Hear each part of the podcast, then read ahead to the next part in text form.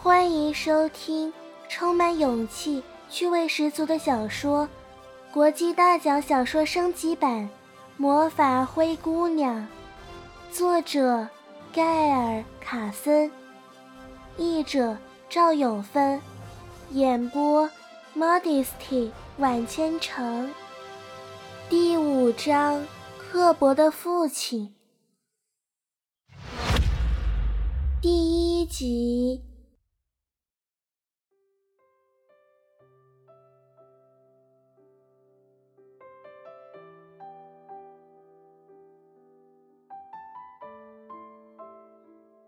第二天晚上，我必须和父亲一块儿进餐。博莎硬是逼我穿上一件时髦的长裙，里面的衬裙挤成好大的一圈又一圈的，害得我想要坐在餐桌前都变得困难重重了。我和父亲的盘中是浇了茵陈高叶子与芥末酱汁的麻雀草，他的盘子前面。摆了一只多面的高脚水晶玻璃酒杯。等我好不容易在椅子上坐稳了，父亲这才向纳森递了个眼色，叫他往酒杯里倒酒。你看他怎么反射光线，伊莲娜。他把杯子举得高高的。他让酒液像石榴似的晶莹闪烁，很美。就这样。只是很美而已，我想是非常美吧。我不许自己爱上他，他反正也要把它卖了。如果你用它喝酒的话，或许更能欣赏它的美吧。有没有喝过酒？曼蒂从不让我喝酒。我伸手过去拿那只酒杯，我的灯笼袖沾到酱汁，滴了一路，到处都是。可是酒杯离我实在太远了，我非得站起来才够得到，结果却踩到了自己的裙子，我顿时失去平衡，于是整个身子往下跌。为了不让自己倒下，我一只肘臂撞上了餐桌，碰到了父亲的胳膊，酒杯从他手中掉了。他落下以后。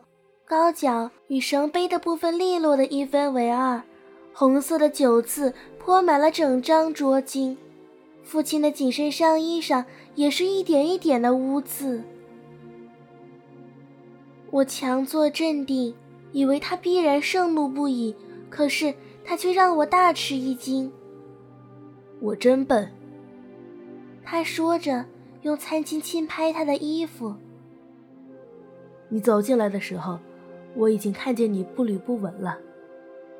纳森和一名伺候用餐的女仆迅速把桌子与破杯子撤走了。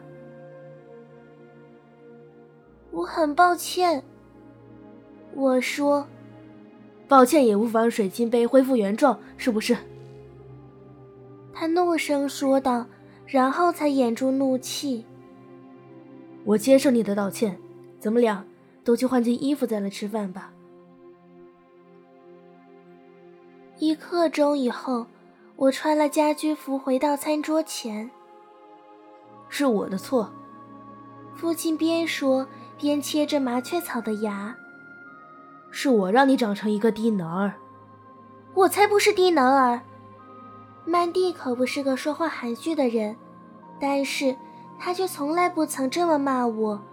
他说我笨手笨脚，跌跌撞撞，丢三落四，可从来没说我是低能儿。他说我是冒失鬼，粗枝大叶，东磕西撞，却从来不说我是低能儿。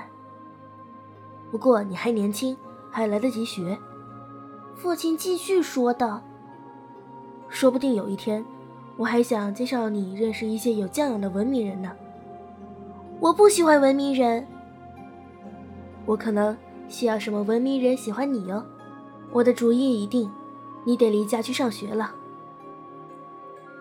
我不能去，我不要去。你说我可以请一位女家庭教师的，那不是比送我到大老远的地方去上学还要便宜吗？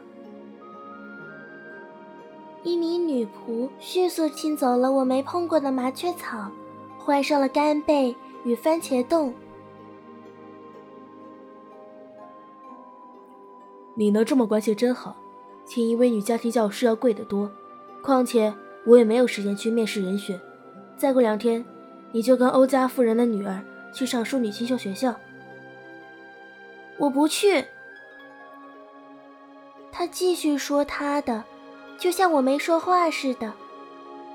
我会写信给校长，我就把你交给他负责了。另外，附上一个装满金币的钱包，塞住他的嘴，免得他抱怨。不肯收下最后一分钟才来的学生，我不去。你要照我的话去做，伊莲娜。我不去。挨了。他咬了一口干贝，然后边嚼边对我说话：“你父亲不是一个好人，除非我没猜对，想必家里的仆人已经警告过你了。”我没有否认。他们可能说我很自私，而我是自私。他们可能也说我很没耐心，我是没耐心。他们可能还说我总是为所欲为，而我确实如此。我也是。我撒谎。他咧嘴对我一笑，很佩服的样子。我女儿是全吉利国最勇敢的姑娘。说完，他的笑容又消失了。那一张嘴抿成一条严厉的细线。可是，其实我得亲自把他一路扛着，他都得去上那所进修学校，而那一段路程绝不会十分愉快，因为这么一来，我就得因为你的关系浪费了我做生意的时间。艾拉，你懂吗？